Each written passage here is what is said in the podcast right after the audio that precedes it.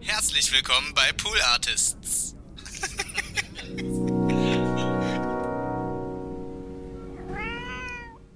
Ich bin ja auch Sternzeichen Krebs. Ich bin nicht so krass im Sternzeichen-Game drin, muss ich sagen. Ich habe mich mal als Jugendliche viel damit beschäftigt. Ja. Aber, Wer nicht? ja, ähm, aber dann halt nie wieder. Also, Ja, weißt ja. du, ich hatte mal so eine Phase, da habe ich so Wissen in mich eingesaugt zu Ja, dem Thema. Und dann, boah, das macht voll Sinn, wie krass, Ja, das ist ja ja, voll so, ja, ja, das ist ja genau. voll so, wie ich bin und ja, so. richtig krass. Das, was ich hier google, das ist ja genau ich. und dann hatte ich auch so eine Phase, wo ich so allen Menschen, die ich neu kennengelernt habe, das so andrehen musste. So, hey, guck mal, lass mich das googeln. Auch richtig geil, so random Sternzeichen-Seiten irgendwie als Quelle eingeben. Mega gut.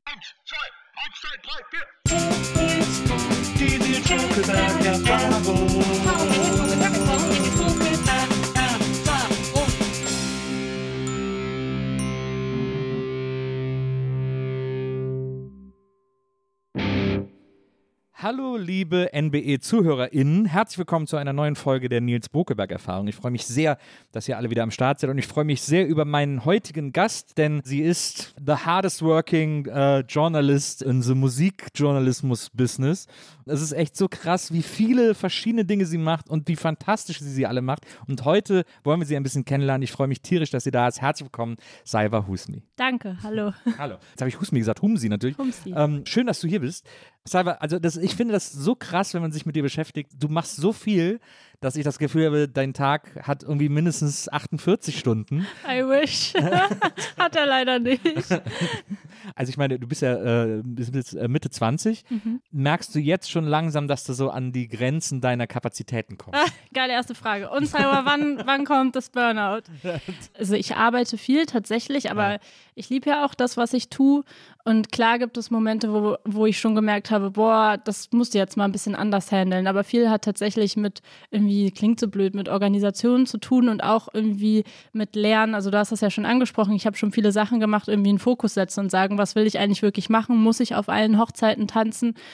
Und wenn man das irgendwann so für sich festgelegt hat und irgendwie weiß, was will ich eigentlich wirklich machen, dann, dann geht das schon klar, würde ich sagen. Aber natürlich trotzdem Pausen nehmen und so weiter. Ist aber auch nicht so einfach in diesem Job. Super ernst, wie du, wie du das Ja, sagst, aber wie, wie, es ist ja eine ernste Frage.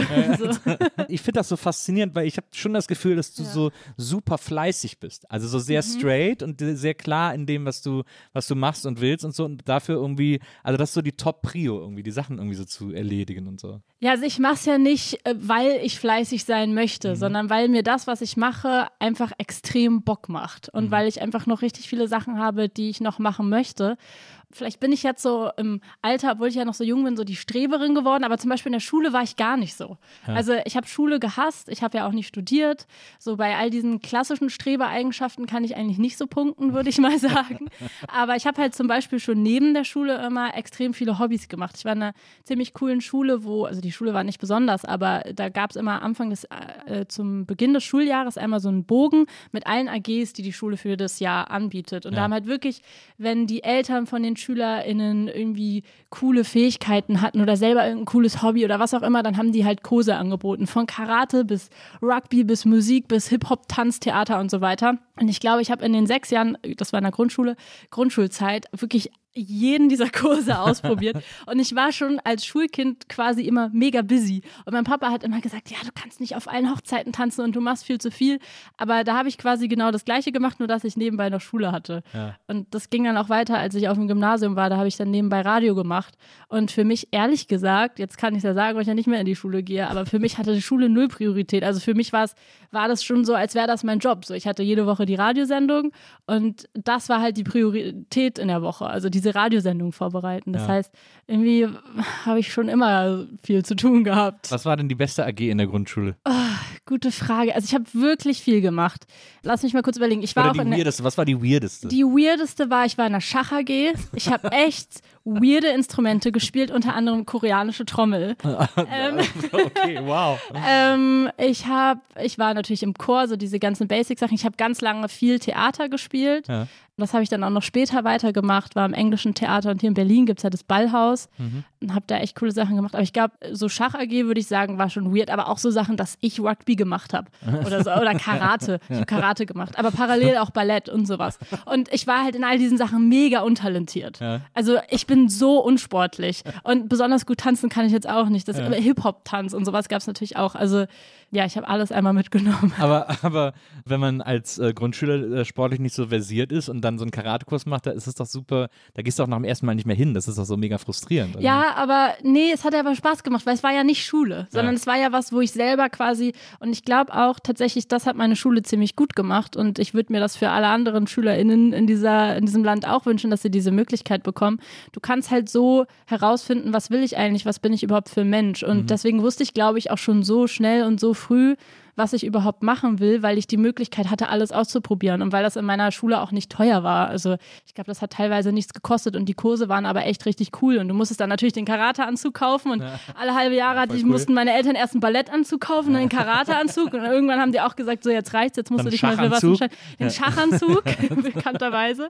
Ja, ich hätte die Frau vom Damengambit werden können, aber und das war, glaube ich, echt cool, um halt so, als Kind weißt du ja noch gar nicht richtig oder auch als Jugendliche, was interessiert mich wirklich, weil das ja in der Schule überhaupt nicht gefördert wird. Und durch diese ganzen AGs und so weiter wurde es halt dann doch irgendwie gefördert, sage ich mal. Oder dadurch konnte ich es halt entdecken. Kannst du noch Schach? Also ich habe, seit ich das Damengambit geguckt habe, so eine Basic Bitch bin ich, habe ich Lust, mal wieder Schach zu spielen. Aber ich war echt schlecht und man konnte so verschiedene Scheine bekommen. Also irgendwie so, das war dann, glaube ich, auch, ich weiß nicht mehr genau, wonach das benannt war, aber es gab dann so die erste Stufe, die zweite, die dritte und so die sechste war dann krass und ich habe nicht mal die erste geschafft. Ich war auch in der ersten Klasse, muss ich dazu sagen. Ich war in der ersten Klasse in der Schach AG. Oh, was auch richtig uncool war, ich war in der, in der Bibliotheks AG. Das ist doch Also, mega cool. Ja, aber damals war es mega Ja, okay. uncool, muss Ja, ich sagen. Ich war auch voll der Bibliotheksnerd und wir hatten halt in der Schule so eine kleine Schulbücherei, wo es halt, da- das Coole war halt, wenn du in der Bibliotheks AG warst, dann hattest du ja den Zugang zu dem ganzen neuen Stoff, der reinkam. Ja. Und zum Beispiel die Asterix und Obelix Hefte. Ich habe ja, ich wusste ja, dann nächste Woche kommen die neuen, dann habe ich mich natürlich erstmal eingetragen, dass ich die erstmal ausleihen durfte. So. Oder zum Beispiel bei dem neuen Harry Potter Buch, bei dem siebten, als alle so drauf gefiebert haben auf das große Finale. Alle in meiner Klasse haben das irgendwie, haben sich das gekauft oder hatten das schon vorbestellt. Für uns war das zu teuer. Dann habe ich, mich- hab ich mich da halt in dieser Liste eingetragen und hatte es halt als erster ausgeliehen. Genial. Ja. oder? ja, absolut. Ich war auch immer so ein Bibliotheksfan. Also auch so als Kind. Ich Mhm. bin super oft so bei uns in der Stadt, ich komme aus so einer Kleinstadt, äh, in die Bibliothek gegangen und habe da so abgehangen, bin dann auch mega auf die Ketten gegangen, glaube ich. Also weil ich immer so da, weil ich wollte auch nie gehen und so. Und für mich war Mhm. Geil. dieser dieser Teppich, dieser Geruch von dem Teppich in der Bibliothek, den habe ich bis heute noch im Kopf, weil ich das so geil fand, da so abzuhängen und so. Ja, bei mir war das die Amerika-Gedenkbibliothek da am äh, Hallischen Tor. Ich weiß nicht, ob du die kennst. Ja, also ich war noch nicht drin, aber Ja. die ist dann direkt neben Poco Domäne. Ja, genau, genau. Und äh, die haben so ein, auch so eine Jugendbibliotheksabteilung quasi unten im ersten Stock, wo du hinten von einem anderen Eingang reinkommst. Und das war für mich wirklich so mein Safe Space meine ganze Kindheit und Jugend lang. Also ich bin, glaube ich, jede Woche, jede zweite Woche dahin gefahren mit meinem Fahrrad und bin mit einem riesigen Rucksack zurückgekommen. und irgendwann habe ich dann auch, auch da zum Beispiel, ich habe irgendwann, das ist, das ist ein richtig auch peinlicher Funfact über mich, muss ich sagen. Ich habe so viele Bücher dort gelesen, dass ich dann irgendwann so dahin gegangen bin zu der Bibliothekarin, die mich dann auch schon kannte und meinte so, hey, warum habt ihr denn nicht so Büchertipps auf eurer Webseite? Das wäre doch mega cool, weil dann könnten ja die anderen, wenn die neue Bücher suchen, wissen, was gerade so gut ist, weil ihr habt ja so eine große Auswahl. Und dann habe ich so eine Zeit lang Büchertipps für die geschrieben und das, also es ist zum Glück nicht mehr im Internet, aber ich hatte einen Pfeiler auf der Amerika-Gedenkbibliothek-Website, der hieß Salwas Büchertipps. Aber so mega cool. Also da hat, hat sich quasi schon so deine zukünftige RedakteurInnen-Tätigkeit so vorgeshadowed im Ja, Grunde so ein genommen. bisschen, ja. Stimmt. Oh, das hätte ich auch voll gerne gemacht, glaube ich, so ein, so ein Büchereitipp.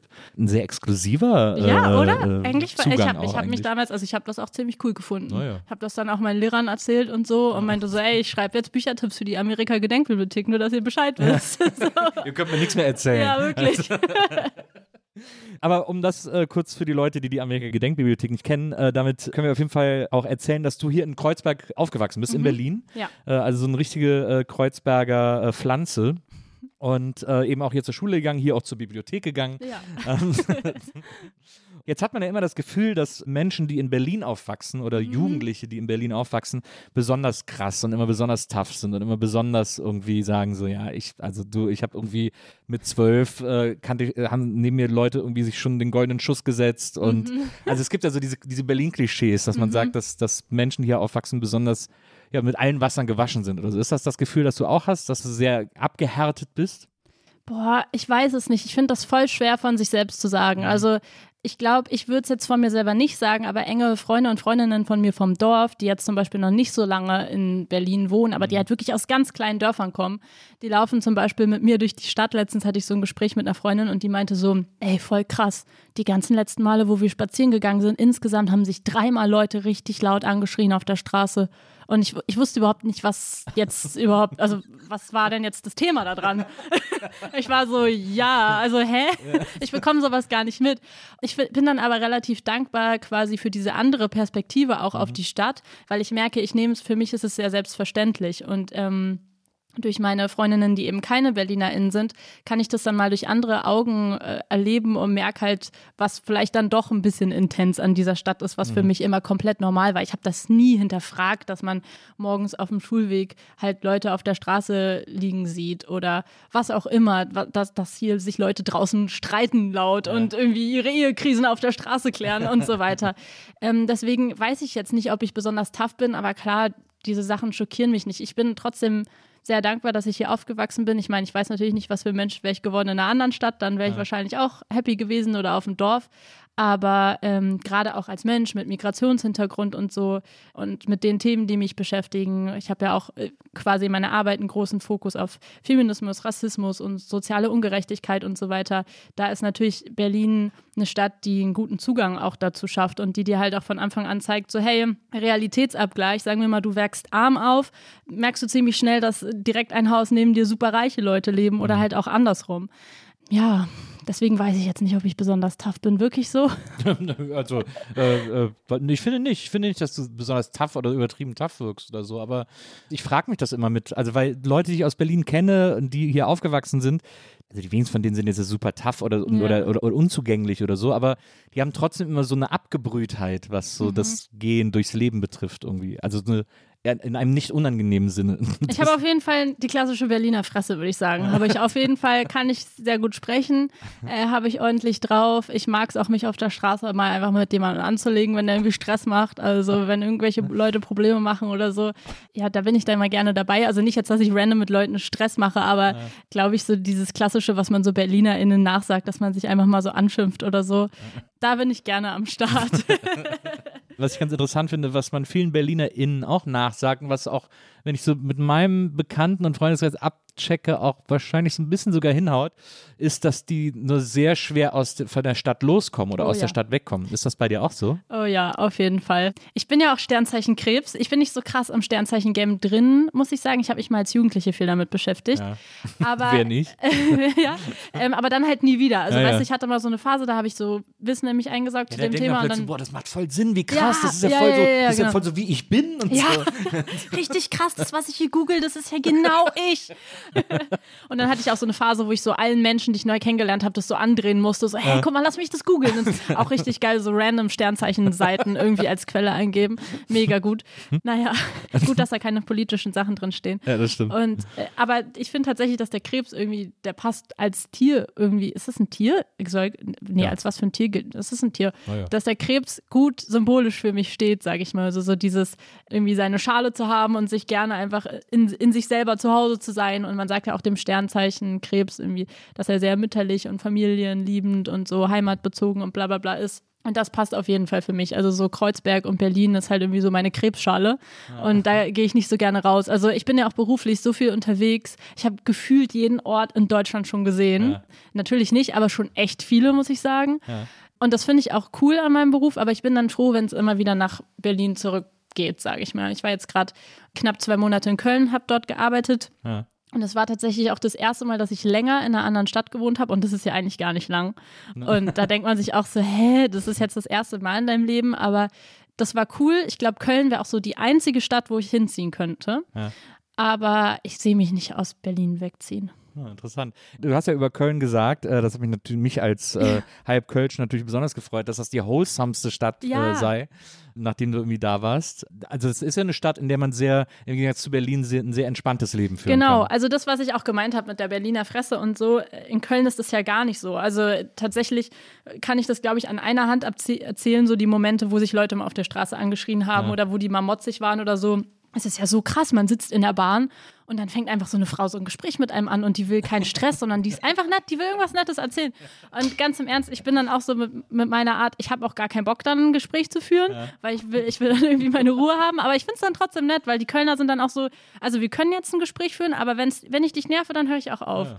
Und irgendwie, ja, man sagt es ja so über die Stadt, aber es ist halt wirklich sehr gesellig und sehr sehr warmherzig und offen und ähm, ich weiß nicht, ich finde, man kann sich da richtig gut zu Hause fühlen. Und für mich als so Medien-Nerd, sage ich mal, oder auch äh, als eine Person, die diese ganze TV-Branche und so dieses, dieses ganze so Oldschoolige daran und auch an der Radiowelt und so liebt, ist halt Köln für mich einfach so, das ist halt der Ort dafür. Mhm. Und ich fühle mich dann immer so ein bisschen wie in so einer Serie, so wie bei The Morning Show oder was auch immer, so, weil das nur, dass es natürlich alles das und hässlich ist, aber, aber ich mag so diese ganze äh, Medienromantik daran. Ich weiß nicht, ja. ob das so, ob das so Sinn macht.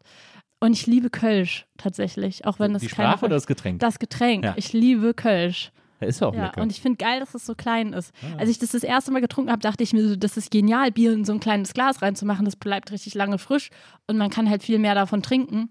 Ja. Das, das mit dem Frischbleiben ist ja die Idee. Das ist ja obergärig ja. und das wird so schnell schal. Deswegen muss das in so kleinen Gläsern. Ja, ist genial. Also, bitte, ne? Du musst mal zum Karneval kommen. Nee, da und da hört es halt auf für mich, weißt du?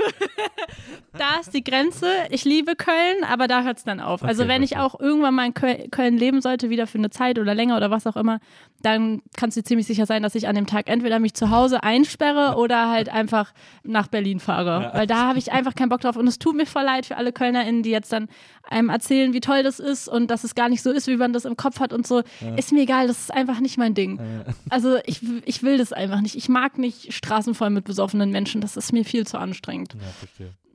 Das äh, lässt sich immer gut aushalten, wenn man selber einer der Besoffenen ist. Ja, ja, glaube ich. Das ist so der Trick dabei. Also ich meine, in Berlin haben wir auch 1. Mai und Karneval, ja, der, Kulturen der, Kulturen und so weiter. Genau, ja. Und da war ich natürlich auch, also 1. Mai nicht, aber dann erst später, als ich älter war, durfte ich dann hin. Aber Karneval der Kulturen war auch jedes Jahr voll das Happening. Mhm. Aber, Bist ja auch da mitten in Kreuzberg. Dann ja, genau. Schön, äh, auf der, ähm, welche Straße ist das? Da einmal über, quer über Mehringdamm. Genau, da Mehringdamm, genau. da irgendwie in so einer, die Diese Strecke, wo auch immer der Marathon lang geht. Und so. Und so. Ah, ja. ja, das, aber das ist halt irgendwie, ich weiß nicht, ich lass mich meine Vorurteile haben. Ja, ne, alles in Ordnung, alles in Ordnung. Sollst du sein dir unbenommen. Ja. Du, äh, wie gesagt, bist in, äh, in Berlin aufgewachsen, 96 geboren. Hast du jetzt gerade eben schon mal erzählt, so Schule, so halb interessant aber dann hast du irgendwann das Radio für dich entdeckt. Du hast ja dann beim offenen Kanal äh, angefangen. Ja, bei Alex, Alex, Alex, Berlin. Genau. Mhm. Es gab früher zwei offene Kanäle in Berlin. Es gab den offenen Kanal und es gab Alex und Alex hat dann. Ach, die haben Kampf sich zusammengetan, oder wie? Ja, ich glaube, irgendwie. Ah, okay. hat, irgendwie mhm. hat überlebt auf jeden Fall. Äh, so ein Experimentierfernsehen und Radio, wo die Leute irgendwie ausprobieren können, wie ja. das ist, äh, mal selber da irgendwie on air zu sein und eine Sendung zu machen und mhm. so. Und da hast du dich dann so als Schülerin mega reingefuchst. Genau, also das ist gesetzlich festgelegt, dass es sowas geben muss. Das ist dann, glaube ich, auch so gemeinsam mit den öffentlich-rechtlichen, mhm. dass es dieses An Angebot gibt für Bürger und Bürgerinnen. Das hat man auch noch in anderen Städten. Und das ist ziemlich cool, weil man halt einfach sagen kann, so, hey, ich will eine Radiosendung machen und dann kannst du das da einfach machen und dann läuft die auch im Radio. Ist dann halt die Frage, wie viele Leute das hören. ich war halt der krasseste Radionerd überhaupt. Also für mich war das wirklich so, ich bin nach der Schule nach Hause gegangen, ich hatte so meine Handvoll LieblingsradiomoderatorInnen bei Radio Fritz, die waren auch meine absoluten Vorbilder. Dann habe ich mich hingesetzt und habe Radio wer, gehört. Wer, wer, wen gab es denn da Caro so? Corneli. Natürlich, äh, Natürlich. Mhm. Äh, die dann ja jahrelang meine Kollegin war. Holger Klein ja. äh, war wirklich einer der, also ich, ich glaube, ohne Caro Corneli und Holger Klein hätte ich nicht angefangen, Radio zu machen. Ja. Ich habe gefühlt jede Sendung von den beiden gehört. Aber auch Leute wie Katrin Thüring, Chris Guse, also so, das ist so diese Berliner, sage ich mal, Radio-Legenden-Bubble oder wie auch immer, die alle irgendwie so aus diesem RBB-Umfeld kommen.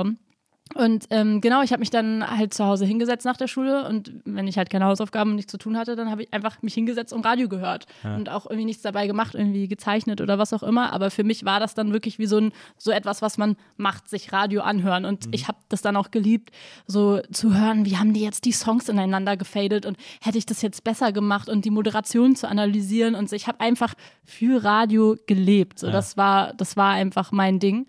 Und ich bin aber nie auf die Idee gekommen, dass ich das ja auch machen könnte, weil das war sowas, das findet man cool, so wie wenn man irgendwie Musiker oder eine Musikerin cool findet, aber sich nicht denkt, dass man das selber auch machen kann, weil mhm. es so weit weg wirkt. Ja. Ähm, und dann fragt man, also wie kommt man auch zum Radio? So ist ja ein absurder Job irgendwie auf eine Art.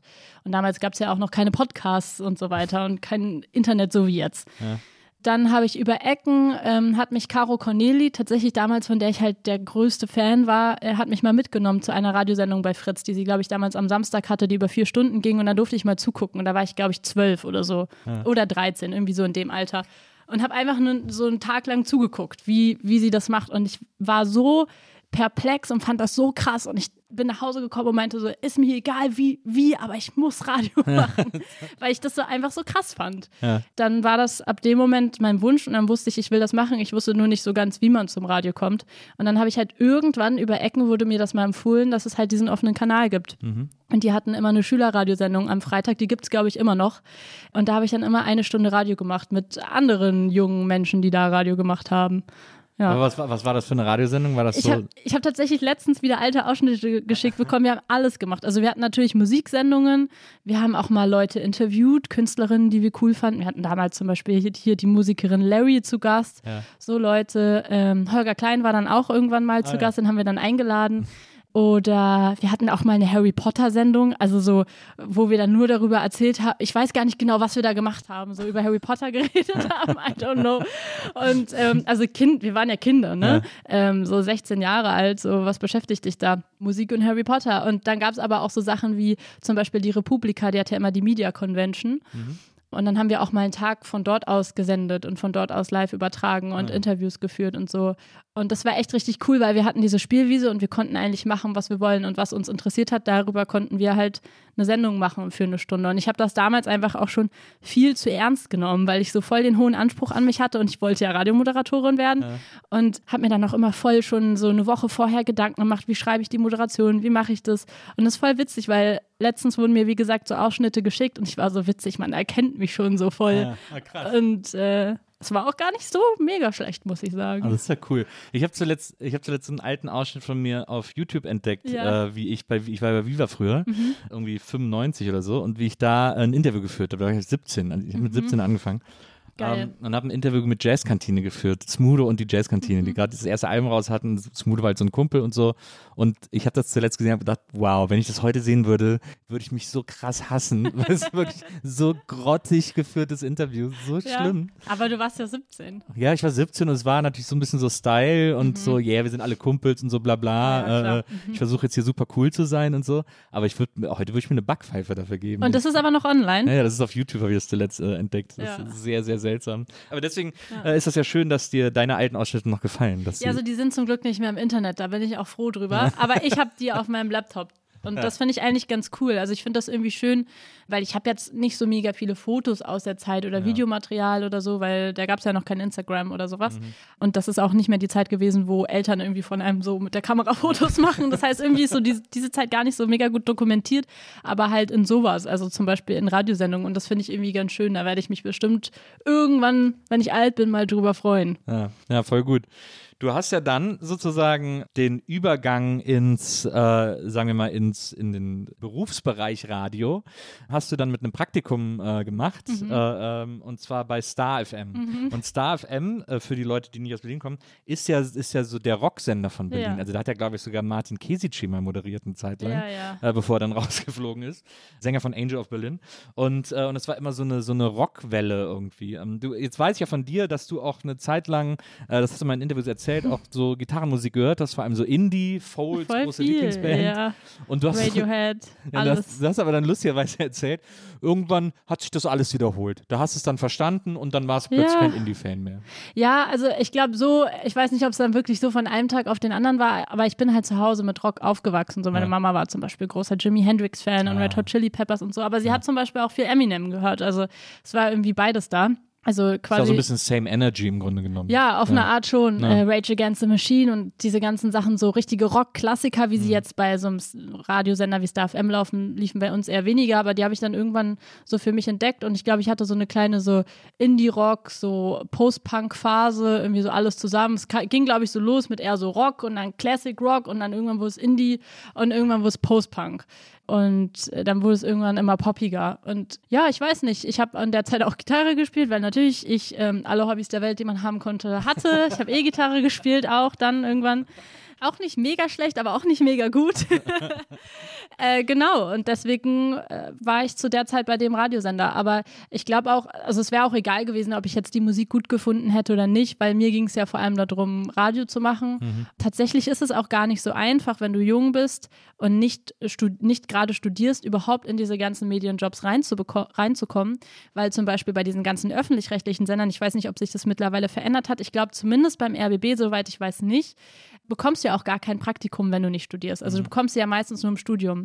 Das, das ist so heißt, bescheuert eigentlich. Es ist so bescheuert ja. und das macht ja auch deutlich, wie elitär diese ganze ja, ja. Volo-Journalismus, Volo-Bubble und diese ganzen Volontariatsschulen und wie es alles heißt. Also ich finde es ja. toll, dass es das gibt, aber sorry, also die, dass du da überhaupt reinkommst, ähm, zum Beispiel als Person, die gar nicht äh, studieren konnte oder was auch immer. Also da gibt es ja. tausende, tausende Gründe, warum Leute da nicht reinkommen ist halt, also dann wundert man sich halt auch nicht, warum die Redaktionen in Deutschland überwiegend nicht mit Menschen besetzt sind, die von Rassismus betroffen sind. Es ist ja auch, man, so. man, man beschneidet sich ja auch selbst, ja. indem man irgendwie Menschen mit Erfahrungen, die eben nicht Abitur haben. Also mhm. ich meine, es ist ja, die sind ja nicht dümmer oder sonst was oder können das weniger gut, im Gegenteil. Also es ja. ist so bescheuert, sich, sich einfach so viele Leute auszuschließen für sowas. Ja, die eben strukturell schon vielleicht gar nicht die Möglichkeiten hatten, mhm. überhaupt an den Punkt zu kommen, weil LehrerInnen in ihr Leben lang gesagt haben, ja, so wie du aussiehst, schaffst du eh kein, ja. Kein Abi. Kenne ich Menschen in meinem Umfeld, die brown sind und denen halt gesagt wird, was machst du denn hier auf dem Gymnasium? So und dann ja, so kann man sich das ja vorrechnen, wie es weitergeht ja. und wie sollst du dann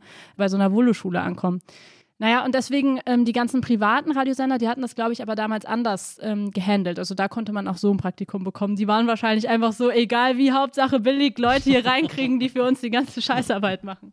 Und deswegen ähm, bin ich da gelandet und da war ich sechs Monate und das hat, glaube ich, so ein bisschen dann meinen Weg geebnet, weil die ganzen Sachen, die ich schon vom offenen Kanal konnte, die konnte ich da einfach mal so richtig umsetzen. ausprobieren. Sozusagen. Genau du hast mal irgendwo gesagt, du hättest halt diesen, den ganzen typischen Praktikantenscheiß machen mhm. müssen, aber gleichzeitig auch, hättest du sofort irgendwie eine Sendung am Wochenende ja. betreuen müssen und so. Ja, das war tatsächlich die Morning Show. Ja, Ach, stimmt, ähm, die Morning Show, genau. Ja, ja, also ich habe, äh, du hast ja als Praktikantin dann diese Aufgaben wie, du musst das Wetter aktualisieren, einmal die Stunde, damit die das in den Nachrichten vorlesen oder du musst halt die ganze Zeit am Telefon sein, Kaffee machen, diese ganzen Sachen. Mhm.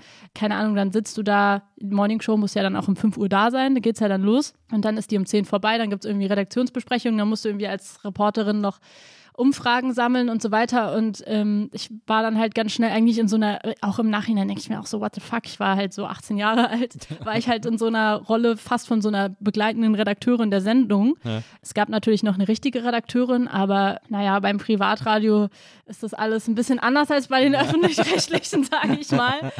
Ähm, die nehmen das da alle nicht so ernst. Und ja, ich habe, also gefühlt habe ich diese Sendung geschmissen. Ja. Und ich hatte dann auch die Möglichkeit, mal und er was zu sagen, aber ich habe eben auch Themen gepitcht. Klar, das waren jetzt keine harten politischen Themen oder so, das ist wirklich Unterhaltungsradio. Ah, ja. Aber dann habe ich halt, während ich morgens eigentlich diese langweiligen Sachen machen wollte, habe ich halt schon versucht, die so schnell wie möglich abzuarbeiten, damit ich die coolen Sachen dann später noch machen kann. Mhm. Genau, ja. Aber ich frage mich die ganze Zeit, also das ist ja, du hast ja dann quasi so einen Weg gefunden, das zu machen, was du machen willst. Also Radio war für dich irgendwie das große Medium, äh, Radiomoderatoren waren deine Stars äh, sozusagen und du hast, fandst das einfach sehr faszinierend, eine faszinierende Arbeit, ein spannendes Themenfeld und so und hast dich dann da wirklich so reingefuchst und so irgendwie darum bemüht, dass du dann tatsächlich ja da auch Arbeit gefunden hast, als erstes mhm. Praktikantin, mhm. aber dann von da aus nahm das irgendwie so seinen Lauf.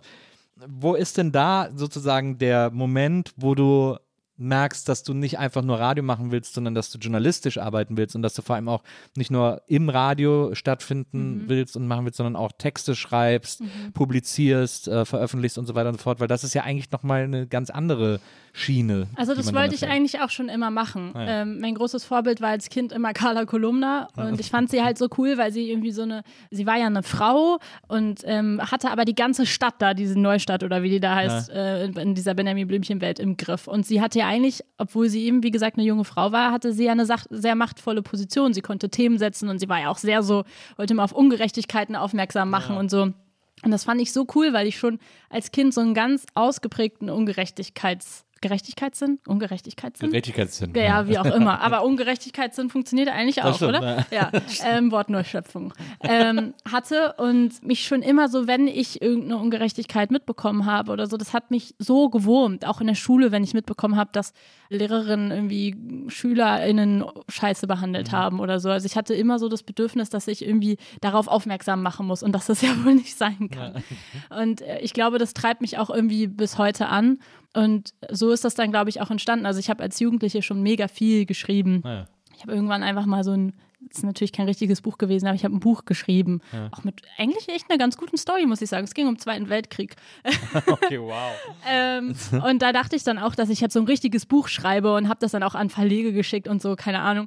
So Sachen habe ich halt gemacht und deswegen wollte ich schon Radio machen, aber ich fand alles irgendwie am Journalismus spannend. Okay. Und das hat sich dann, glaube ich, irgendwann so ergeben, dass ich auch mit den anderen Sachen angefangen habe. Ich bin ja dann eigentlich mit 19 schon. Bei Radio Fritz habe ich dann angefangen als Redakteurin und dann später Reporterin und dann Moderatorin und nebenbei startete dann eigentlich relativ parallel dieses Format Jäger und Sammler, was ich damals moderiert habe, was ähm, eigentlich das, das Babyformat von Frontal 21 war. Das sollte quasi Frontal 21 in YouTubig und funkig und cool sein. Also investigativ und eben irgendwie aufmerksam machen, auch, auch, auf eben Ungerechtigkeiten, soziale Ungerechtigkeiten und so weiter.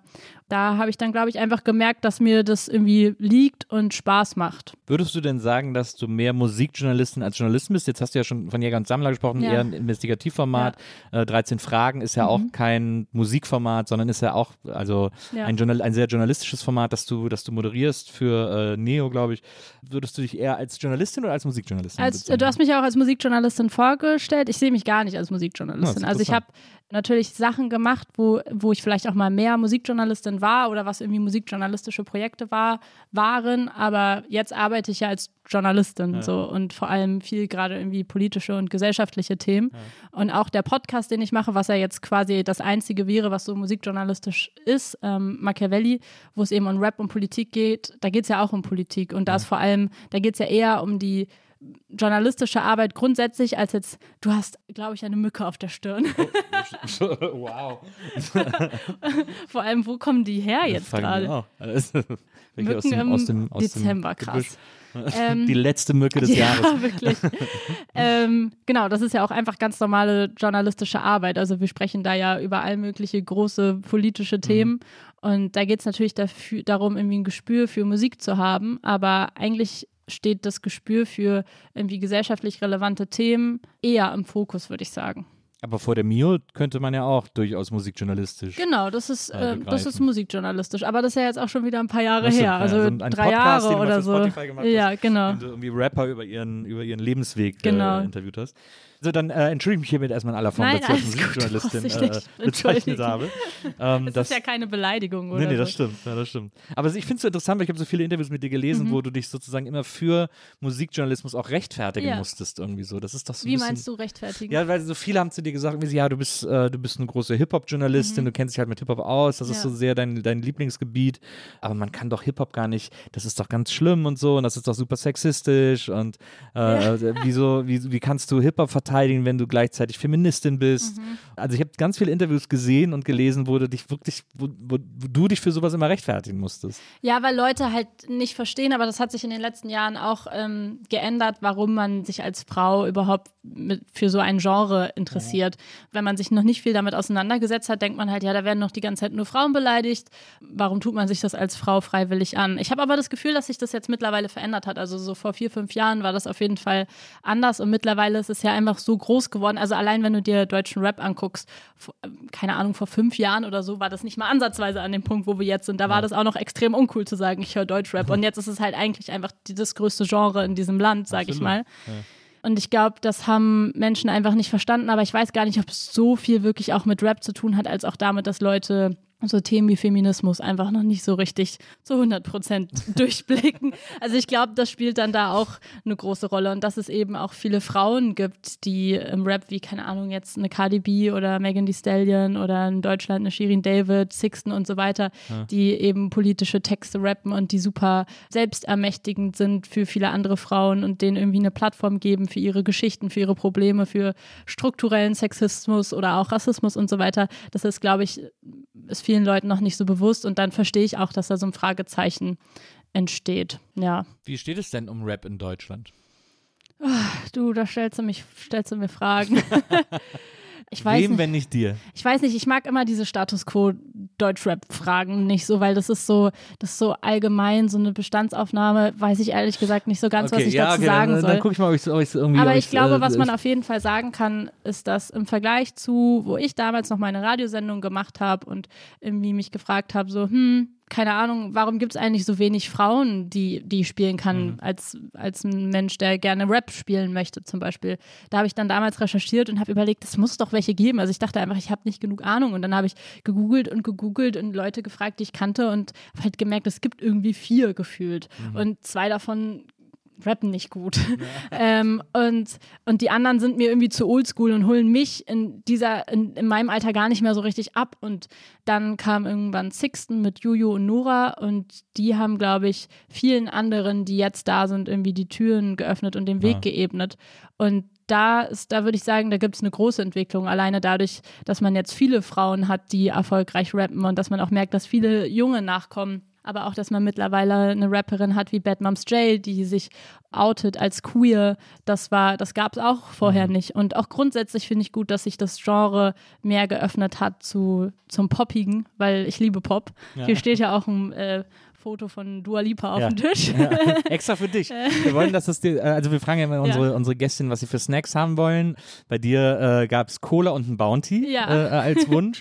Und dann wollen wir natürlich auch, dass unsere Gäste sich wohlfühlen und überlegen immer, wer könnte so eine Inspiration oder ein Vorbild unserer Gäste sein. Und da sind wir bei dir natürlich ganz oft und viel auf Dua Lipa gestoßen. Geil. Ja, Weil du, auch, richtig, richtig nice. du hast auch gesagt, in deinem vierten Leben wärst du ihre Assistentin.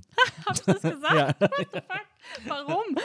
Ja, vor allem frage ich mich, was, ist denn in den anderen dreien? Also sagen wir mal, das erste ist das jetzige. Ja. Was ist dann noch mit den zwei Weiß dazwischen? ich auch nicht. Was habe ich mir da, da, was habe ich denn da alles geplant gehabt Ja, in also meinem anderen. Leben? Das ist mengenlos. Ey, ich weiß es auch nicht. Aber ich meine, ich hatte ja wirklich viele Leidenschaften, deswegen ich hätte viel machen können. Es gab immer mal wieder so, so Zeiten, wo ich so dachte, ich hätte halt gern was Hand, also ich meine, Journalismus ist handwerklich, aber nicht so im Ja. Sinne, dass du danach was hast, also dass du sowas schaffst, Mhm. sowas Richtiges, sondern wir schaffen ja immer nur so Gedanken und so Luft. Weißt du, also so ein YouTube-Video, ja, cool. Das ist halt nichts, was man anfassen kann. Also vielleicht irgendwie sowas. Aber Hast du, hast du manchmal auch so einen Anflug von so einem Imposter-Syndrom, weil man ja sozusagen, gerade wenn man so journalistisch arbeitet oder so, man ja in seltenen Fällen jetzt an eine Journalismusschule gegangen ist, wo man sich dann so ein Journalismusdiplom Mhm. an die Wand hängt, sondern das ist ja sehr viel Learning by Doing, weil es anders gar nicht geht. Also Ja. weil die Dinge, Interview-Skills und so weiter, kann man halt nicht irgendwie äh, lernen, wenn sie einmal in einem vorträgt, sondern das muss man halt einfach für sich selber rausfinden über die Jahre.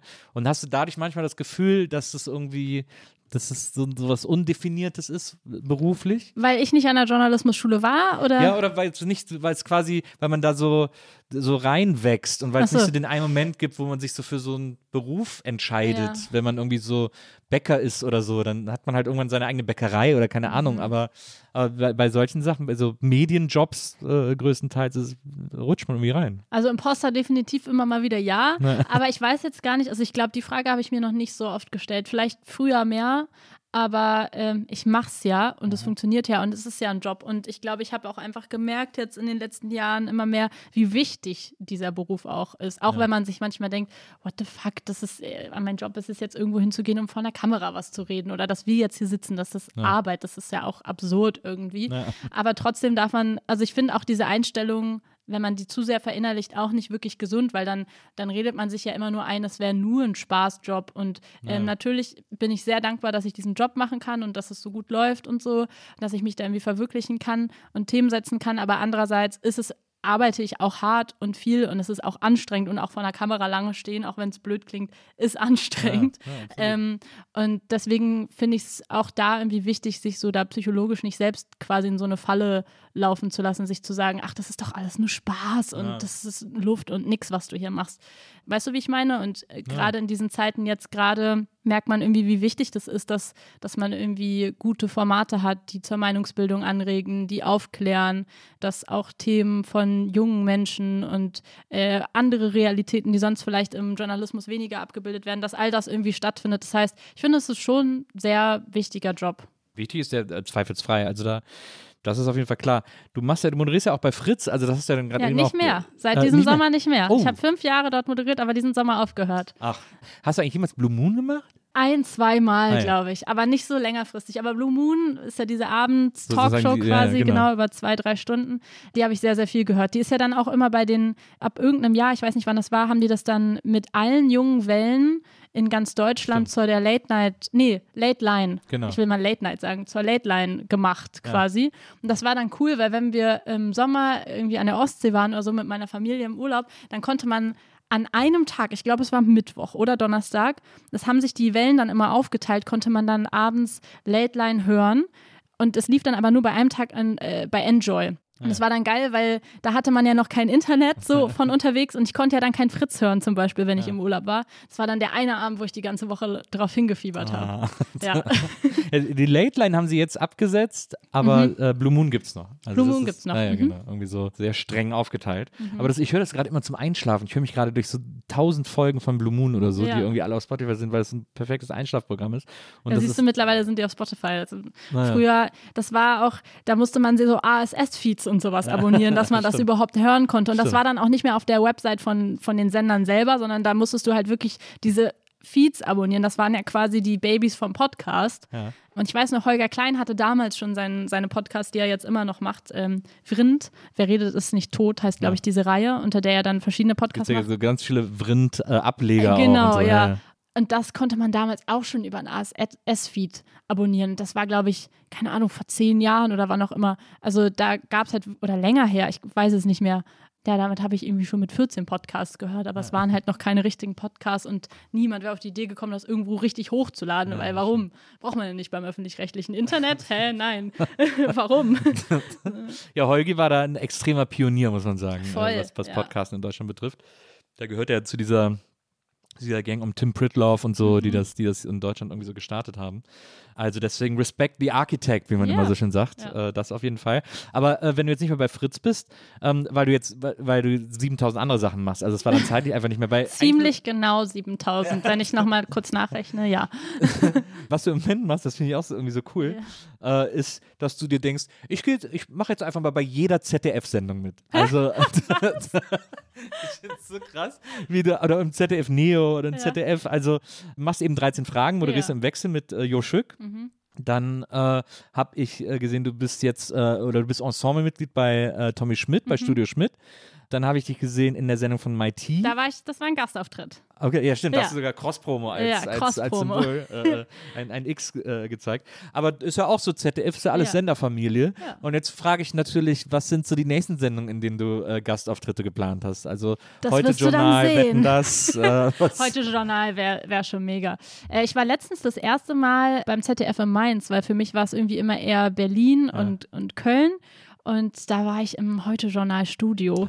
Und das war so, ich war so aufgeregt. Und ich dachte mir so, oh mein Gott, das sind einfach, das ist gerade dieses Studio, wo hier ganz casual Marietta Slomka zum Pult läuft, weil Ja. die jetzt die Sendung moderiert. Ja. Das war, das war ein richtig magischer Moment für mich. Obwohl das Gebäude dort, dieses ZDF-Gebäude da in Mainz, das ist ja auf dem. Berg, das ist ja wirklich super hässlich, muss man sagen.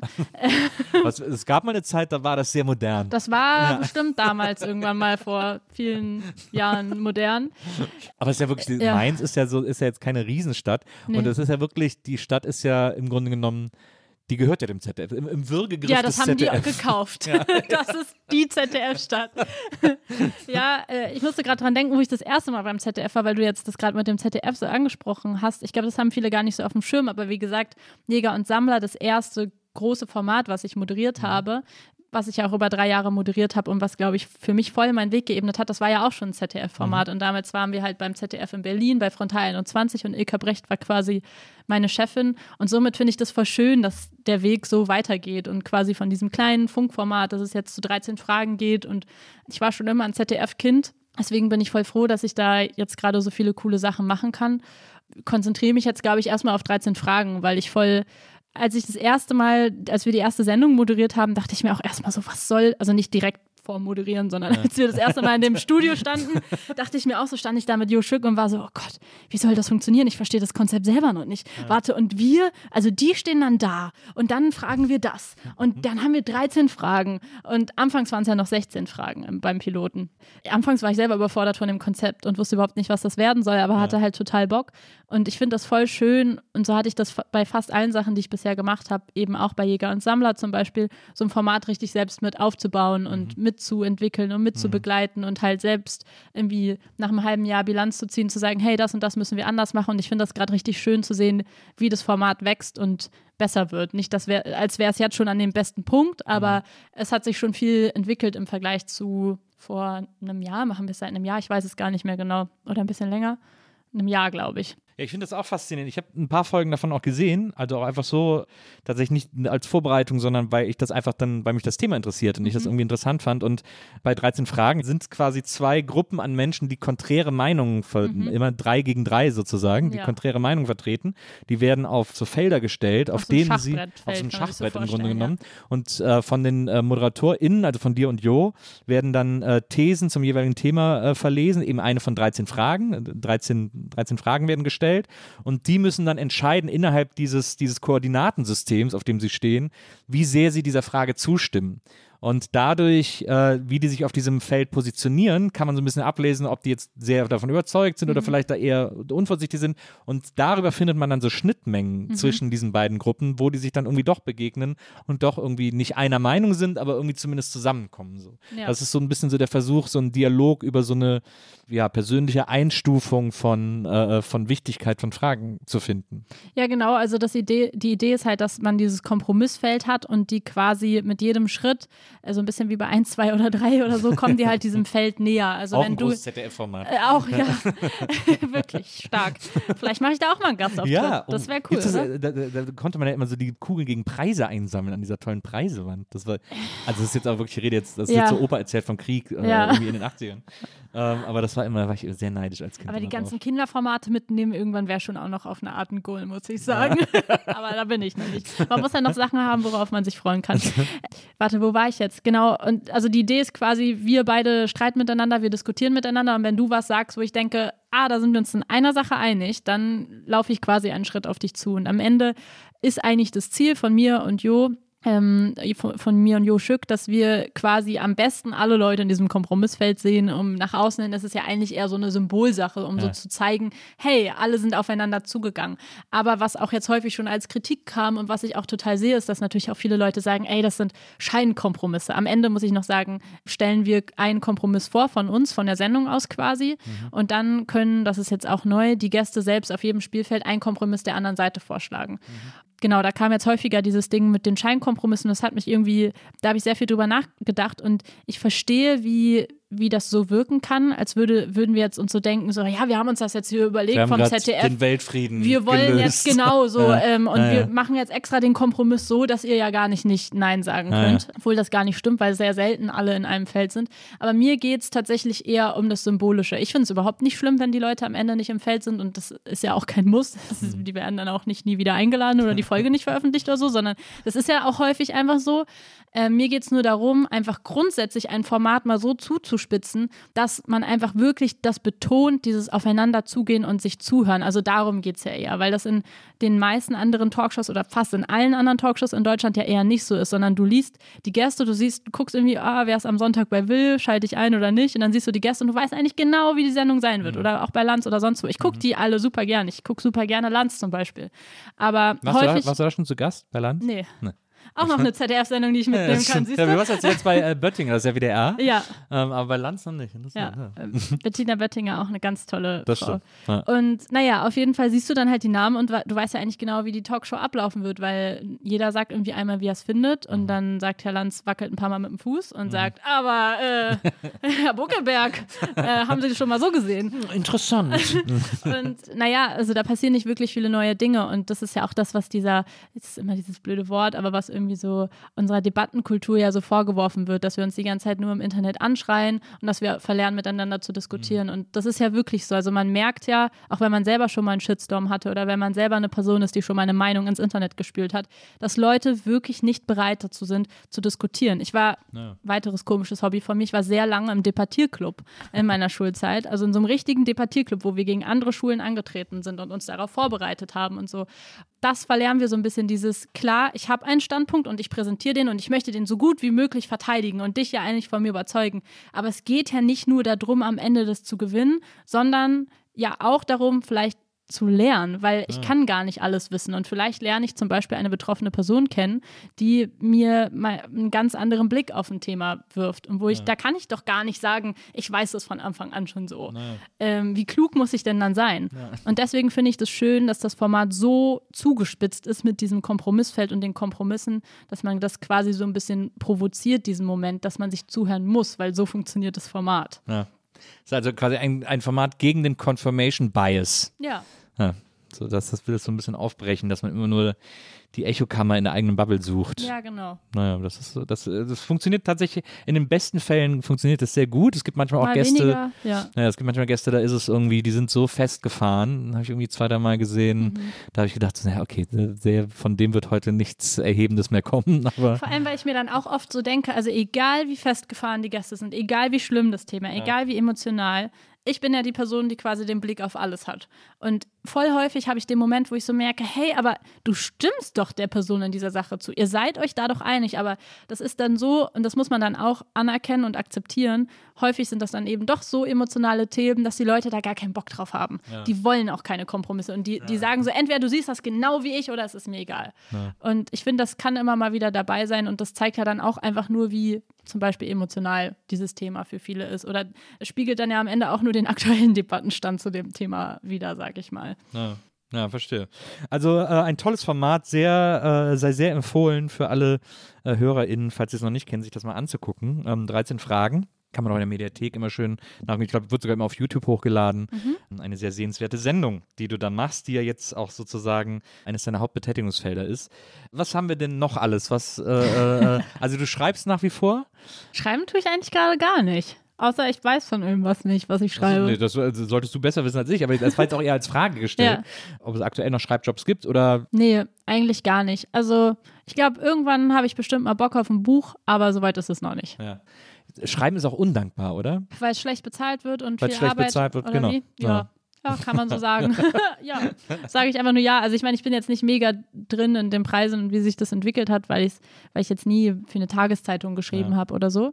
Aber ich glaube, es ist jetzt auch im Vergleich zu den anderen Sachen, die ich mache, einfach nicht meine größte Stärke. Also ich kann es bestimmt okay und am Ende eine Radiosendung irgendwie eine Moderation aufbauen oder ein Treatment schreiben oder so. Du musst ja überall einfach irgendwie Struktur reinbringen können und irgendwie wissen, wie du Geschichten erzählst.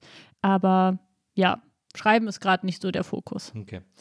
Was natürlich auch noch interessant ist, worüber ich auch gerne ein bisschen äh, mit dir reden mag, äh, weil ich es weil ganz faszinierend finde, ist dein Vater. Du hast es gerade eben schon angesprochen. Mhm. Ähm, du hast einen Migrationshintergrund, weil dein Vater ist Syrer. Mhm. Und der ist 1980 aus dem Libanon, äh, der ist über den Libanon geflohen sozusagen, mhm. ist da irgendwie untergekommen äh, für eine Zeit bei einem Onkel oder so, glaube mhm. ich, weil er in Syrien mit 17 zwangsverheiratet wurde. Wenn ich, mhm. also korrigiere mich, wenn ich, wenn ich irgendwas falsch äh, erinnere. Aber dann ist er nach Libanon geflohen und von da aus nach Deutschland gekommen. Ja äh, 1980, also wirklich sehr lange, bevor du äh, überhaupt geplant warst, mhm. sozusagen. Mhm. Und äh, hat dann äh, in Deutschland eine Ausbildung als Krankenpfleger gemacht. Mhm. Äh, nee, er hat keine Ausbildung als Krankenpfleger so. in äh, Deutschland gemacht. Er hat als Koch gearbeitet. Ah ja. Also er wollte eigentlich fliehen für ein freieres Leben. Ja. Und Berlin war irgendwie für ihn immer so eine Traumstadt. Und dann ist er hierher gekommen. Aber auch Jeck, ne? Also, äh, ja. oder, oder ja. interessant, ja. Äh, dass 1980, als Berlin die eingesperrteste Stadt Deutschlands war, für ihn so Freiheit bedeutete. Ja, kann ich dir auch nicht zu 100 Prozent erklären. Aber ich, also es ist ja auch immer noch so für viele, ähm, also zum Beispiel für SyrerInnen, die jetzt hergekommen sind in den letzten Jahren. Das hat man ja voll gut mitbekommen ähm, in diesen Zeiten, so 2015 und so, für wie viele Leute einfach Deutschland, glaube ich, so ein Ort der Sicherheit ist. Ja, das, das kann ich irgendwie noch nachvollziehen. Aber, aber halt damals so die Mauerstadt Berlin. Ja, ja. also West-Berlin. Ja. Das finde ich irgendwie. Aber ich finde es ich find's interessant und vor allem, was ich eben so faszinierend Hm. finde, ist, wenn man dich von ihm erzählen hört Mhm. und, und, äh, und du irgendwie über deinen Vater sprichst und so diese Geschichten erzählst. Du hast auch mal in einem Interview erzählt, dass es äh, für dich, dass es dir das Herz bricht, dass du niemals das Aleppo wirst sehen Mhm. können, in dem dein Vater aufgewachsen ist, das, von dem dein Vater dir vor allem erzählt hat. Ja. Jetzt äh, ist die Krise in Syrien ja schon relativ früh losgegangen. Also du hast diese Stadt quasi immer erzählt bekommen, aber auch immer die in Krisenzeiten sehen Mhm. müssen, sozusagen.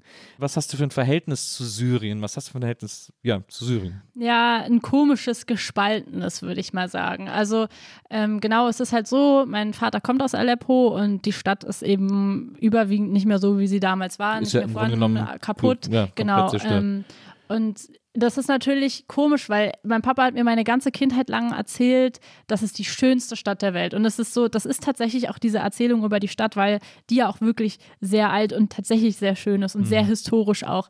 Und wenn ich zum Beispiel bis heute Taxi fahre oder so und ich habe einen syrischen Taxifahrer, die erkennen das halt meistens bei meinem Namen und sprechen mich sofort drauf an.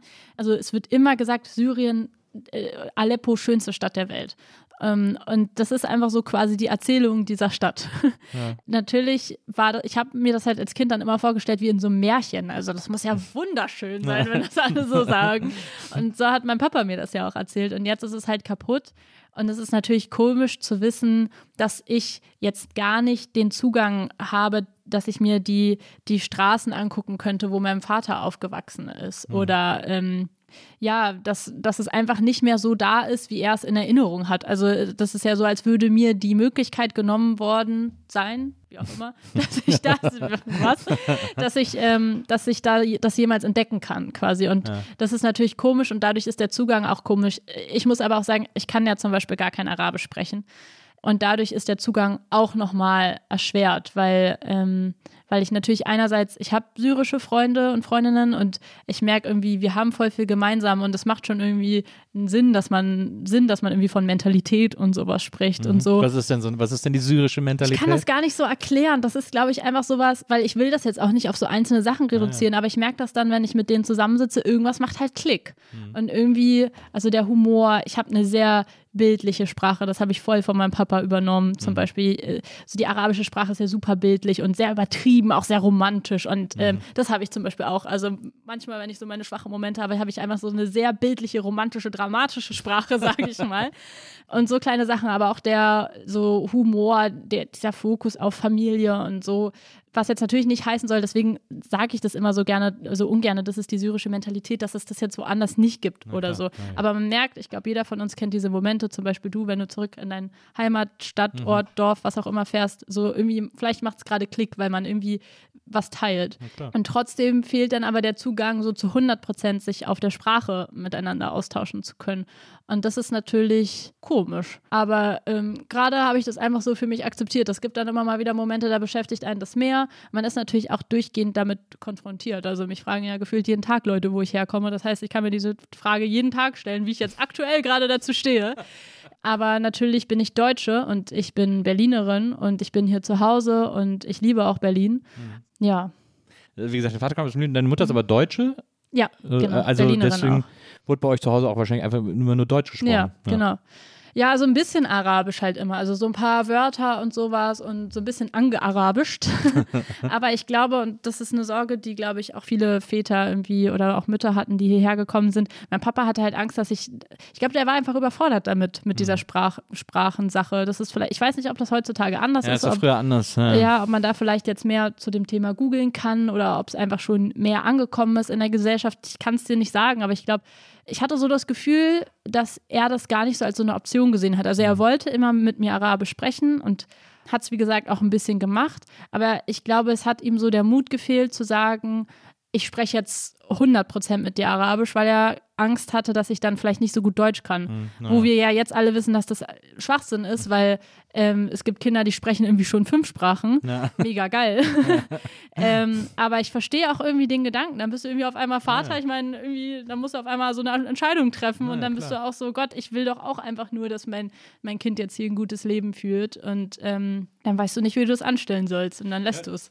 Das, das verstehe ich total. Also ich, ich kenne das in, auf eine ganz andere Art oder auf einen anderen Scale, äh, aber ich weiß, dass ich als Jugendlicher oder so, äh, sehr früher Jugendlicher, weiß ich nicht, 12, 13 oder so, habe ich so angefangen, Kölsch zu sprechen, weil ich komme aus dem Kölner Raum. Und dann hat sich so, so ein Kölscher, so, so ein Kölsche Farbe und so Kölsche Wörter und so, so sehr in, mein, in meinen Sprachgebrauch äh, geschlichen. Und dann hat meine Mutter eines Tages zu mir gesagt, hör mal auf damit, das ist total assi. Also so, die wollte, dass mit ich, dass ich Hochdeutsch spreche, damit ich irgendwie quasi überall dann auch, also nicht, dass ich quasi nur noch Kölsch sprechen kann. Mhm. sozusagen. Und deswegen, äh, also sie fand, findet Kölsch nicht assi, äh, keineswegs, aber sie hatte, wollte halt, Waren andere Zeiten halt, ne? Genau, ja. Meine Mama hat sich das Berlinern auch abgewöhnt. na, das finde ich super Äh, interessant. deswegen habe ich nie richtig Berliner zum Beispiel auch. Na. Also ein bisschen, aber halt nicht richtig. Bereust du das? Dialekt ist schon immer geil. Ja, also. Dialekt ist geil, aber in Berlin ist ja auch eher so, dass jetzt vor allem die Leute Dialekt sprechen, die eher so aus Brandenburg kommen und so weiter. Oder die halt Eltern aus dem Osten haben. Meine Mama ist ja ursprünglich Ostberlinerin. Also oder, oder jeder deutsche Popsänger, äh, Ja. jede deutsche Popsängerin haben sich alle angewöhnt, diese, so, dieses Berlinerische zu singen. Immer dieses Ei, also die, die haben so das, das haben sie so von Rio Reiser alle so übernommen. Dieses Ich bin allein, allein, ich will heim. Das, das hat so eine Berliner Ja. äh, Farbe, was die alle seltsam Also es gibt ja einen Unterschied. Es gibt ja einmal den richtigen Dialekt und dann würde ich sagen, gibt es einen Berliner Flow. Und den, den Flow habe ich auf jeden Fall. Dialekt kann ich wirklich ganz bisschen, also bei mir ist halt so, wenn ich mit Freunden bin, die Berliner, dann rutsche ich ein bisschen rein. Oder wenn ich zu viel Kurt Krömer Videos gucke. Das bei, bei, äh, wenn man aus dem Rheinland kommt, äh, rutscht man immer in den Singsang. Die Kölner haben ja diese Sprachmelodie. Mhm. Da rutsche ich aber sogar selber rein, obwohl Ja. ich nicht daher komme, weil die, wenn alle so reden, dann Das- da fängst du auch an, von- so zu reden. Naja, da wird man schnell von assimiliert. Ja, ja. Und äh, jetzt hast du gesagt, dein, äh, dein Vater ist, äh, hat dann hier Koch gelernt. Ja. Er, hat aber syrisch äh, gekocht, oder? Nö, ähm, der hat so. einfach als Koch Ah, gearbeitet. ja, okay, alles klar. Genau. Schön Buffet im Interconti. Ah, ja, in Cafés, alles Ja. Mögliche. Ah, ja. Genau. Ähm, Syrisch eigentlich nicht, nee. Genau. Ich habe dich in so einem Interview gesehen, wie du, wie du in so einem Laden irgendwie äh, so Hummus mit, was Ja, das war in gesagt, mit Nöckern, vegetarischem genau. Hack und so. Äh, Das du war das damals leider noch echtes Hack. Ah ja. Ist, bist du Vegetarierin? Ja. Mittlerweile? Oder Veganerin? Äh, Vegetarierin. ah ja, okay. Ich wäre gerne Vege Veganerin, aber ähm, ich schaff's noch nicht. da musste ich unbedingt fragen, wo kann man in Berlin richtig geil syrisch essen? Ja, das würde wünschst du dir jetzt, dass ich dir das hier im Podcast sage, ne? Das ist- das kannst du mir dann nachher Das sagen. sage ich dir gleich okay. nach dem Podcast. Entre nous. Ja. Und unter, äh, Ja, unter ja. zwei. Also ich glaube, die Leute, die das wirklich in Berlin wohnen, die wissen es wahrscheinlich auch, aber einerseits kann man ja auch Werbung für die Läden machen. Ja. Jetzt ist, Ja, jetzt ist es, ne? Du das willst jetzt auch nicht, dass sie so Lonely Planet-mäßig irgendwie äh, die Geheimtipps überlaufen. Ja, nee, weißt du, Das ist bei unserem ähm, Podcast natürlich die Gefahr. jetzt hast du mich hier in eine Leute- unangenehme Das Situation tut mir gebracht. Da hol ich dich Aber ich sag's mal so, geht einfach auf die Sonderallee, da gibt es sehr viele leckere syrische Läden. Es wird ja auch immer die syrische Straße genannt. Ja. Und da gibt es ähm, sehr, sehr viel leckeren Hummus. Genau. Ein Laden, den ich auf jeden Fall empfehlen kann und wo ich den Namen auch gerne nenne, ist Refu Eat in der Yorkstraße Ah ja. in Kreuzberg. Mhm. Weil das zum Teil, also nicht nur, aber das sind zum Teil tatsächlich Geflüchtete auch aus Syrien, die diesen Na, Laden cool. gemacht haben. Und da schmeckt das Essen nicht immer, die haben manchmal schlechte Tage, muss ich ehrlich sagen. aber es schmeckt das Essen wirklich so, wie ich es auch von zu Hause kenne. Und das ist halt wirklich ähm, 100% syrisch. Und da gibt es die leckersten Falafel-Sandwiches überhaupt, weil die, also erstmal die Falafel sind alleine schon richtig geil, Ja. aber die machen da Zitronenstückchen rein und halt Oh. Granatapfel und so und es ist halt ein sehr fruchtiger Ja. Falafel-Sandwich. Ähm, anders als die, die wir jetzt so klassisch kennen, würde ich mal sagen, aus Berlin. Ja. Die sind ja teilweise so richtig furztrocken. Das stimmt, ne? allerdings. da muss immer eine ganze Menge Kräutersoße drauf, damit Ja. da irgendwie, äh, damit es run- runterkriegt. Fuck, jetzt habe ich Hunger bekommen. ähm, sehr gut. Aber die, die Geheimtipps hole ich mir dann noch, äh, Ja. hole ich mir dann noch ab. Was ich interessant finde, ist, dass äh, eines der großen Themen, äh, über die du äh, äh, schreibst, berichtest, äh, mit denen du dich beschäftigst, ähm, hast du ja eben auch schon gesagt, ist unter anderem Rassismus. Wenn man jetzt irgendwie deinen Namen nicht weiß und dich so auf der Straße sieht, würde ich aber doch meinen, dass du, dass du einfach sehr selten migrantisch gelesen wirst, sozusagen. Ist das so oder? Das ist immer so schwer, so statistisch zu sagen. Ist eigentlich nicht so. Also bei mir ist irgendwie alles dabei. Ich werde auch oft als Italienerin gelesen, aber zum Beispiel von Syrern immer als Syrerin. Immer. Weil. Syrer sind ja grundsätzlich auch eher heller zum Beispiel. Ja. Mein Papa hat nur braune Haut, weil äh, meine Oma, jetzt wird kompliziert, Ägypterin ist und ich auch noch. Äh, ich habe sehr viele verschiedene Wurzeln und Mhm. ähm, ich habe einfach quasi da die Gene von meiner Mama, aber also halt halb halb keine Ahnung, also ich, ich finde es auch immer komisch, das so, so festzumachen, wie, wie werde ich jetzt gelesen. ich habe eher das Gefühl, dass ich schon oft migrantisch gelesen werde, aber dass die Leute nicht genau klar, also so fest sagen können, was es jetzt ist, quasi. Ja, was ist das für eine Mischung? Ähm, aber mit meinem Namen ist es dann natürlich immer direkt sehr klar. Ja. Jetzt will ich auch nicht so eine äh, allgemeine Frage stellen, ähm, aber ähm, ich meine gerade. Wie ist das so mit dem Rassismus? Genau. Sag doch mal. Nee, aber ich meine, in Berlin ist ja, und gerade Kreuzberg ist ja nun mal auch irgendwie ein Stadtteil, in dem, in dem man sozusagen Rassismus mit am wenigsten vermutet. Also, dass man. Weiß ich, es ist jetzt eine sehr dumme weiße Frage, Mhm. Ja. äh, die, ich, die ich dir gerade stelle, aber ähm, Ja, ich, ich verstehe die schon auf eine Art. Also, ähm, ich verstehe natürlich, Also ich was meine du jetzt meinst. auch gar nicht so dieses linke Ja. Milieu oder so, sondern einfach Mhm. so, wo man denkt, ne, wir, sehen hier alle anders aus. Das, ist, das ist hier ein Schmelztiegel, Also dieser klar, Stadtteil. das ist auch ein Grund, weshalb ich natürlich diese Stadt so sehr liebe, weil es halt eben ist jetzt nicht so wie, als wäre ich auf dem Dorf aufgewachsen und da habe ich auch Freundinnen von mir und ich weiß, dass das anders gewesen wäre. wo du so ein Und- Alien einfach bist. Ja, quasi. zum Beispiel. Oder ähm, in meiner Jugend waren wir häufiger mal in der Ostsee im Urlaub und da wurden wir, und da wurde auch mein Papa ganz komisch angeguckt und was Mhm. er da für Erfahrungen gemacht hat. Aber ich merke auch, was mein Papa bis heute für Erfahrungen in Berlin macht, der wie gesagt eine andere Hautfarbe hat als ich. Und da merkt man, und der ist wirklich so ein richtiges Kreuzberger Urgestein. Und da merkt man, ähm, dass auf jeden Fall Rassismus da ist. Und das ist ja einfach so, nur weil vielleicht irgendwo das Stadtbild anders ist oder die Leute mehr daran gewöhnt sind, dann hast du vielleicht weniger diese ganz oberflächlichen Sachen. Aber trotzdem ist Rassismus ja überall. Der ist auch in mir, weil wir werden alle mit Rassismus äh, erzogen. Der ist auch in dir. Und deswegen ist er natürlich auch in Kreuzberg. Und ähm, ich erlebe ihn ja auch oft genug. Ja, genau, aber natürlich gibt es Orte, sage ich mal, da ist es jetzt irgendwie weniger schlimm, auf eine Straße zu gehen mit schwarzen Haaren und äh, wo, wo es halt schlimmer ist. So, das, da hast du natürlich recht, ja.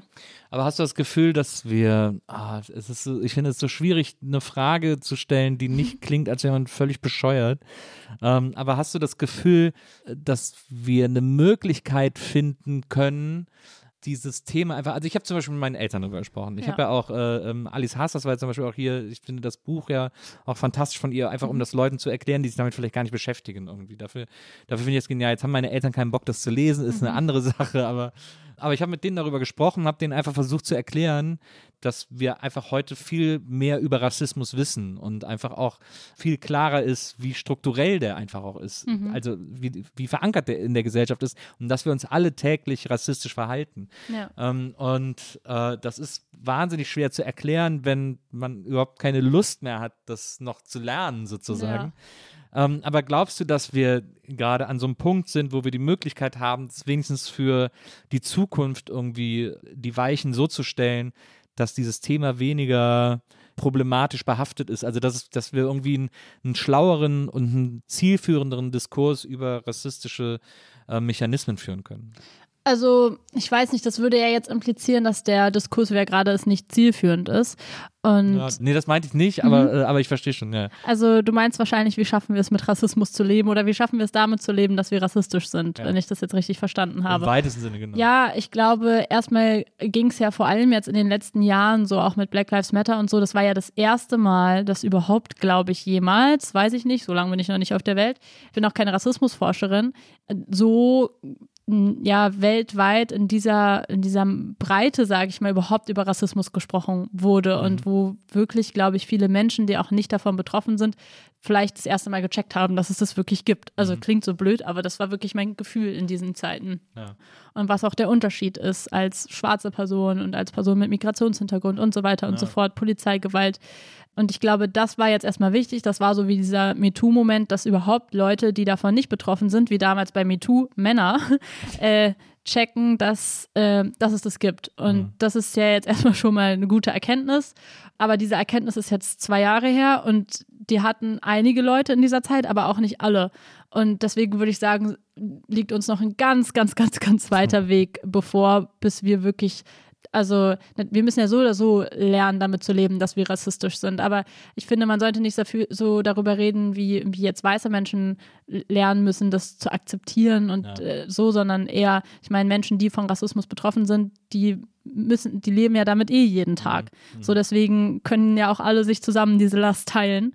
Und ich glaube, was irgendwie schon mal einen Unterschied machen würde, ist, wenn wir es einfach als Gesellschaft anerkennen. Es gibt das und wir müssen das bekämpfen. Und alleine da sind wir ja noch nicht mal. Also vielleicht in unseren kleinen elitären Bubbles hier und auf Twitter haben wir irgendwie erkannt, dass Rassismus doof ist, aber ganz im Ernst, ähm, wir merken es ja immer wieder, da sind wir einfach noch nicht. Mhm. Und solange auch so Sachen wie Hanau und so weiter, solange so etwas passiert und es da keine Aufklärung gibt, so, also was soll man dazu sagen? Es, ist, es gibt einfach noch super viel zu machen und ich glaube, Aufklärung ist halt das Wichtigste und dass wir alle bereit sind, aneinander oder an uns selbst zu arbeiten und uns kritisch zu hinterfragen. Und es geht da auch, finde ich, gar nicht so darum, wer ist jetzt der Schuldige und wer weiß das nicht mhm. und bla bla bla. So, das mhm. ist ja auch diese, diese so Twitter-Lingo. Ähm, ja, und jetzt habe ich das schon wieder falsch gemacht und heute werde ich wegen dem gecancelt. Also sicherlich gibt es Leute, die so drauf sind, ähm, die Leute einfach so verurteilen. Das kommt dann vielleicht aus anderen Schmerzproblemen, was auch immer. Ja. Aber wenn wir alle, und da sind wir wieder bei diesem 13-Fragen-Ding, finde ich, wenn wir einfach alle lernen, dass wir nicht an perfekt sind und dass wir vielleicht einfach mal eingestehen eingestehen müssen, dass wir was falsch gemacht haben und dann sagen, jo, das war Kacke von mir. Ich versuche wirklich jetzt mich, wie man es in der Beziehung meinetwegen hat oder auch ja. mit Freundinnen. Da hat man doch auch so einen Moment und merkt, oh, fuck, ich habe wirklich Scheiße gebaut. Ja. Ich muss das jetzt irgendwie hinkriegen. Es wird schwer sein, an mir zu arbeiten, aber ich muss das hinkriegen, wenn wir an so einen Punkt kommen. Aber wenn wir die ganze Zeit uns nur vorwerfen, so, du wirfst mir Sachen vor und ich werf dir Sachen vor und so, da kommt man dann nicht voran. Dann kann man direkt Schluss machen. So. Ja. das stimmt.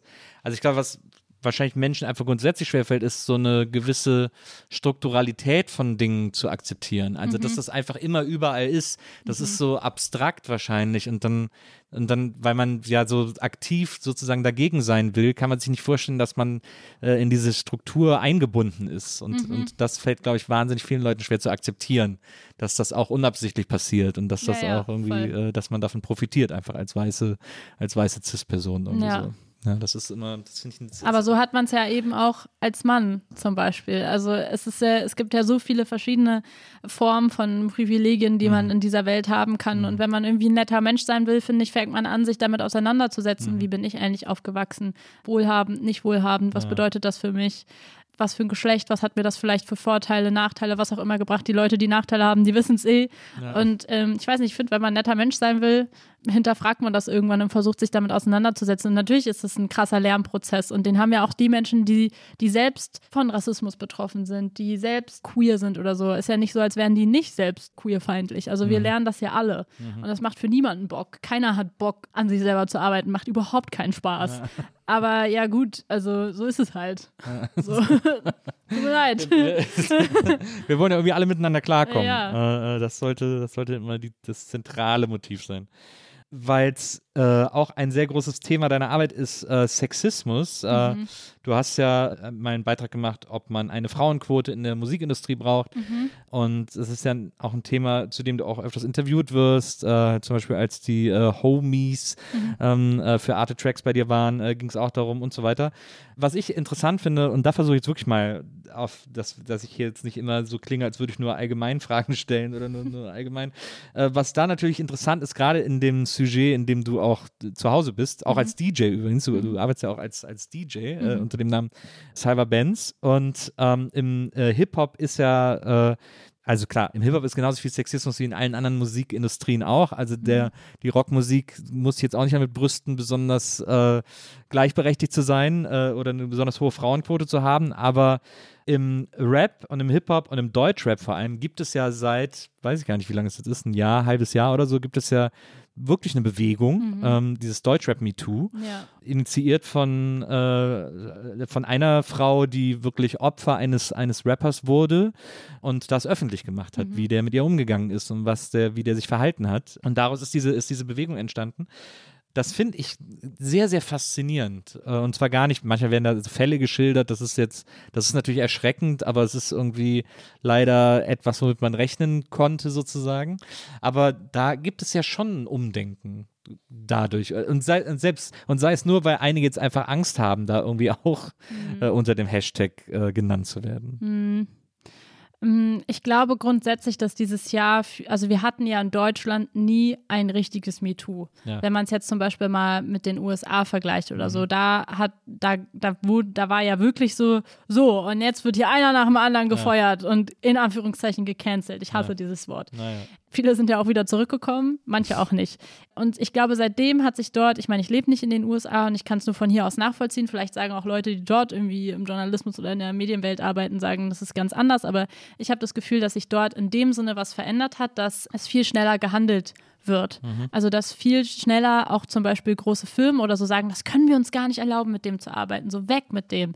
Oder dass so schnell auch tatsächlich einfach der Marktwert von einer Firma sinkt, sobald jemand einen MeToo-Skandal hatte, dass die gar nicht das sich leisten können quasi. Da gibt es ja, ja, den lustigen Bumerang, ja. äh, dass das in Amerika so gehandelt wird und dass deswegen äh, Julian Reichelt ja. sich von der Bildspitze verabschieden durfte, genau. weil die gerade in Amerika Genau, weil äh, die da ja gerade mit der Bild haben, genau. genau. das gekauft haben und ähm, das fand ich eigentlich ein ganz gut, also so parallel zueinander, mhm. voll interessant, weil das ja gezeigt hat, diese ganzen Vorwürfe und dieses Verfahren und so, das war ja schon älter, aber genau. erst, wo quasi sehr, sehr viel Geld und wo dann quasi die USA damit im Spiel war, mit der Art, wie sie damit umgehen, war der dann weg vom ja. Fenster. Und, und wirklich 163, also es ging ruckzuck ja, irgendwie. Ja, ja, genau. Und ähm, deswegen, das finde ich das auch mit der Bild so ein gutes Beispiel, weil dieses Jahr ist ziemlich viel passiert. Also wir hatten einmal äh, Jerome Boateng mit diesem Fall mit Kascha Lehnert, mhm.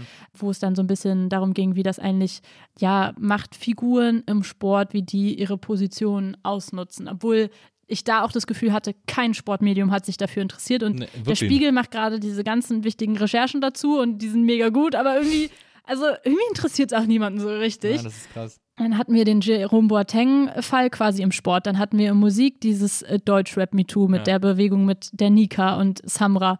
Dann ähm, hatten wir Bild mit Julian Reichelt und irgendwas vergesse ich gerade. Ach so, und dann hatten wir die Comedy-Blase quasi oder größer, mhm. größer gesagt die Kunstblase oder wie auch immer mit Luke Mockridge und Ines Agnoli. Und ähm, da merkt man ja, dass es irgendwie gerade immer mehr Fälle in Deutschland gibt und dass es zumindest so nachwirkend sehr viele Jahre zu spät. Ich meine, MeToo war, glaube ich, 2017. Ja. Auch hier jetzt mal langsam irgendwie um konkrete Namen geht, weil die sind seit 2017 da. Wir haben 2017 alle verstanden, es gibt Sexismus und ein paar Männer haben das auch verstanden.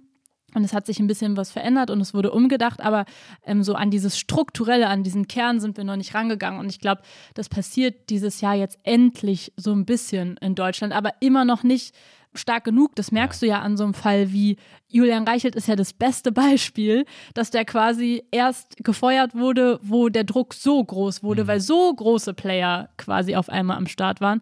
Und auch bei Luke Mockridge, diese, diese, diese Sache war ja schon so lange auf dem Tisch und so jetzt wurde es langsam so ein bisschen Thema, aber richtig viele Leute interessiert es auch immer noch nicht, weil mhm. niemand also was heißt niemand, das klingt immer so negativ, aber so sexualisierte Gewalt ist so ein unsexy Thema und ähm, Frauen haben irgendwie nicht so richtig eine Lobby. Ja, es wird und, auch immer nie äh, so richtig ernst genommen. Ja, ist, äh, genau. Es, es, gibt ja auch diesen Fall mit, ich glaube, sie heißt, ich weiß gar nicht genau, ich glaube, sie heißt Jani Tempel oder so, mhm. die ja äh, Dieter Wedel, den großen mhm. Dieter Wedel verklagt äh, mhm. als Schauspielerin, weil sie gesagt hat, er ist ja irgendwie, er ist übergriffig geworden im Hotel und der läuft jetzt auch schon ein, zwei Jahre, dieser Prozess und wird einfach, also gab ein, zwei Mal große Artikel ja. und so, dann war das irgendwie ein Tag Thema, aber es wird immer nicht so ernst genommen. Das ist ja. irgendwie das Problem. Voll. Ja, also alleine auch in Talkshows oder so, wo ist das denn mal Thema? Ich habe mich so gefreut, wo wir jetzt über Lanz geredet haben, dass, äh, gefreut klingt so blöd, bei, sich bei sowas zu freuen, aber ähm, wo dieser Reichelt-Skandal gerade so Thema war in der Woche, gab es halt eine Lanz-Sendung dazu, die ich auch sehr gut fand. Ja. Und die finde ich so richtig gut, dass einmal eins zum Einstieg zu dem Thema war, was so das Grundproblem ist. Also die Gäste waren auch gut und das war einfach ein gutes Gespräch. Und da, als ich das so geguckt habe, ist mir nochmal aufgefallen, krass, weil das ist kein richtiges Thema, was breit besprochen wird in Deutschland. Und da sind uns halt die USA weit voraus. Ich meine, klar, die haben immer dieses Oberflächliche und da geht es dann auch schnell darum, so der ist jetzt schnell weg und dann ist das Problem natürlich auch nicht beseitigt.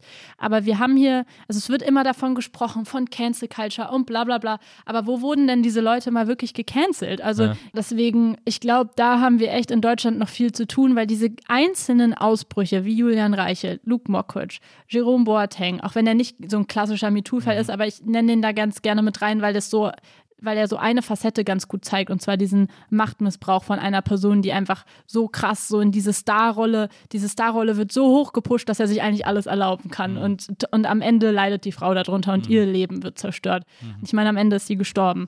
Und Deutschrap Me Too, das zeigt ja in allen verschiedenen Formen und Branchen in Deutschland, was für ein großes Problem wir haben mit strukturellem Sexismus und Machtmissbrauch. Mhm. Und ich meine, das waren ja jetzt nicht komischerweise vier Zufälle in einem Jahr, ja. sondern das zeigt natürlich, dass sich mehr Leute trauen, was zu sagen, dass es auch ein bisschen mehr Leute interessiert aber das zeigt auch, dass es noch viel, viel mehr geben muss. Ja. Und da müssen wir halt irgendwie hinkommen, dass, ähm, dass diese ganzen anderen Fälle auch besprochen werden und dass wir vor allem irgendwie ein öffentliches Interesse dafür bekommen, sodass eben auch diese Verfahren nicht einfach nur jahrelang dauern und irgendwann ist es egal und dann machen die Leute ihre Comeback-Touren, weil ich will die alle nicht zurückkommen sehen. ähm, so. Und was aber trotzdem auch gerade in so Bereichen wie Kunst, also zum Beispiel Comedy, wie bei Luke Mockridge, Sport ist ein bisschen anders oder Musik eine Rolle spielt, ist natürlich auch die KonsumentInnen. Wenn die Gesellschaft noch nicht weit genug ist, zu sagen, äh, wir geben keine Tickets mehr aus für mhm. eine Luke Mockridge Show oder für ein Samra-Konzert oder was mhm. auch immer mhm. oder für ein Jizzes-Konzert. Am Ende ist es eine Industrie. Die Booker, die diese Events veranstalten, die werden bis dahin weiter Geld damit machen können und werden es auch machen. Weil ja. am Ende geht es halt um Geld. Und ich glaube, das zeigt bei diesen ganzen Fällen ganz gut, wie viel Macht eigentlich BürgerInnen, ZivilistInnen selbst haben. Aber zeigt halt auch ganz gut, dass es eben doch noch genug Leute gibt, denen es sowas von egal ist, ja. was, was die alle in ihrem Backstage machen oder in den Hotelräumen. Das ist äh, Kapitalismus. Ja. Kapitalismus ist hier das Problem im Raum, äh, den, der irgendwie umgedacht werden muss also wie gesagt, 13 Fragen, gerade das große zentrale Projekt von dir. Ja. Gleichzeitig hast du so ein bisschen wie so eine Theater AG äh, die Ensemblemitgliedschaft bei äh, Tommy Schmidt im, ja. im, Studio Schmidt. Was sind denn jetzt noch die hast du schon Pläne für die Zukunft? Weil du bist ja du bist ja nicht ich so fühle mich gerade wie bei der Familienfeier. Du, kind, was machst du denn? Nee, aber du bist ja nicht so ein Typ, der Sachen nur so auf sich zukommen lässt. Ja, aber ich rede auch nicht so gerne über Pläne für die Zukunft. Ich finde das, das, immer sehr so deutsch. Also, nicht über ungelegte Eier reden. Ja. Findest du wirklich? Man sagt, im Deutschen, man soll nicht über ungelegte Eier ja, reden. weil ich mag das nicht so. Was mich immer so ein bisschen stört an dieser Branche ist, dass man immer so diese, kennst du, wenn Leute so diesen Post machen, ey Leute, ich war gerade bei so einem geilen Projekt, wir haben gerade so einen geilen Dreh gemacht, aber ich kann euch nichts drüber sagen. Ja, ja. Und ich bin das immer, stimmt, das ist auch nervig. Ich weiß nicht, ich, ich sag dann ja, das lieber, ist ja so Teasing, das ist ja, also ja völlig albern. Ich, ich weiß, aber also ich Aber was sind denn, aber okay. Dann ich will nicht sagen, ich kann euch nichts drüber sagen, also ich erzähle das dann, wenn es soweit ist. Ja, ja, okay, dann, dann ich lass mich anders formulieren. Ja. Was sind deine Wünsche für die Zukunft? Was träumst du noch zu machen? Weil du hast gerade eben ja. schon so von Marietta Slomka geschwärmt. Mhm. Wäre das zum Beispiel etwas, wo du sagst, oh, ich hätte Bock in zehn Jahren heute Journal zu moderieren? Äh, in zehn Jahren nicht. Vielleicht irgendwann mal so mit 50, 60 okay. oder so, wenn ich mal eine Comeback-Tour mache. Ja, das noch ein bisschen, ne? Aber ähm, weil ich glaube, so jetzt gerade sehe ich mich überhaupt nicht in diesen klassischen Nachrichtensprecherinnen ja. in dieser Figur. Ähm, auch wenn Marietta Slomka, nee, sie ist keine klassische Nachrichtensprecherin, ist ja eine Magazinsendung, ähm, aber trotzdem warte, jetzt habe ich gerade den Faden verloren. Ich glaube, 13 Fragen ist für mich gerade, zeigt ganz gut so die Richtung, in die ich gehen möchte. Also ja. für mich bleibt es auf jeden Fall bei diesen, ähm, habe ich jetzt schon ein paar Mal gesagt, irgendwie gesellschaftlich relevanten Themen. Mhm. Ich fände es natürlich schön, wenn da dann irgendwann so, also in was für einem Format das dann auch am Ende irgendwie ist, wenn ich da quasi noch mehr von also bei 13 Fragen bin ich natürlich sehr eingeschränkt. Ich bin ja nur eine Moderatorin. Naja, klar. Was heißt nur? Also das klingt naja, auch so blöd. Ja. Aber wenn man zum Beispiel mehr in einer Rolle wäre, dass man noch mehr journalistisch beitragen kann oder vielleicht auch Haltung oder wie auch immer, mhm. wenn man das irgendwie miteinander kombiniert, das wäre so eine Richtung, in die ich gehen wollen würde. Aber ich glaube, ähm, ich habe auf jeden Fall immer Bock, irgendwie da zu sein, wo wo Leute sich streiten und wo Themen sind, über die sich gestritten werden kann. Ich glaube, so viel kann ich sagen. Und ähm, ich mag das auch ein bisschen zu stören. Aber trotzdem willst du auch immer dabei unterhalten. Das ist ja irgendwie, finde ich, das ja, weil man, die Leute müssen sich auch angucken wollen.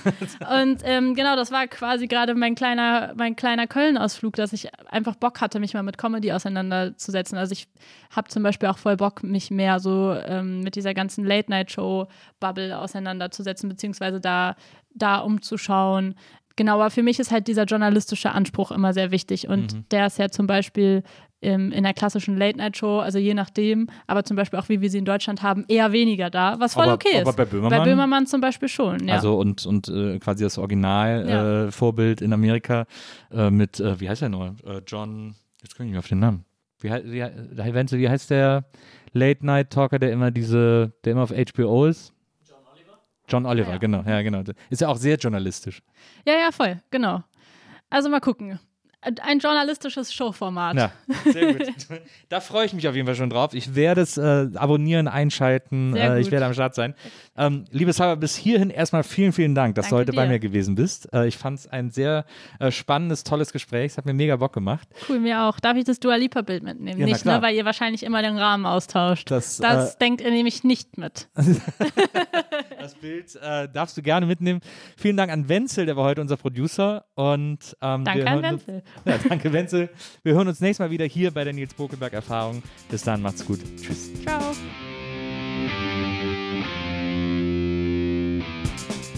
Die Nils Bokelberg Erfahrung. Von und mit Nils Bokelberg. Eine Produktion von Pool Artists. Team Wenzel Burmeier, Lisa Hertwig, Maria Lorenz Bokelberg, Frieda Morische und natürlich Nils Bokelberg. Chega da minha favor.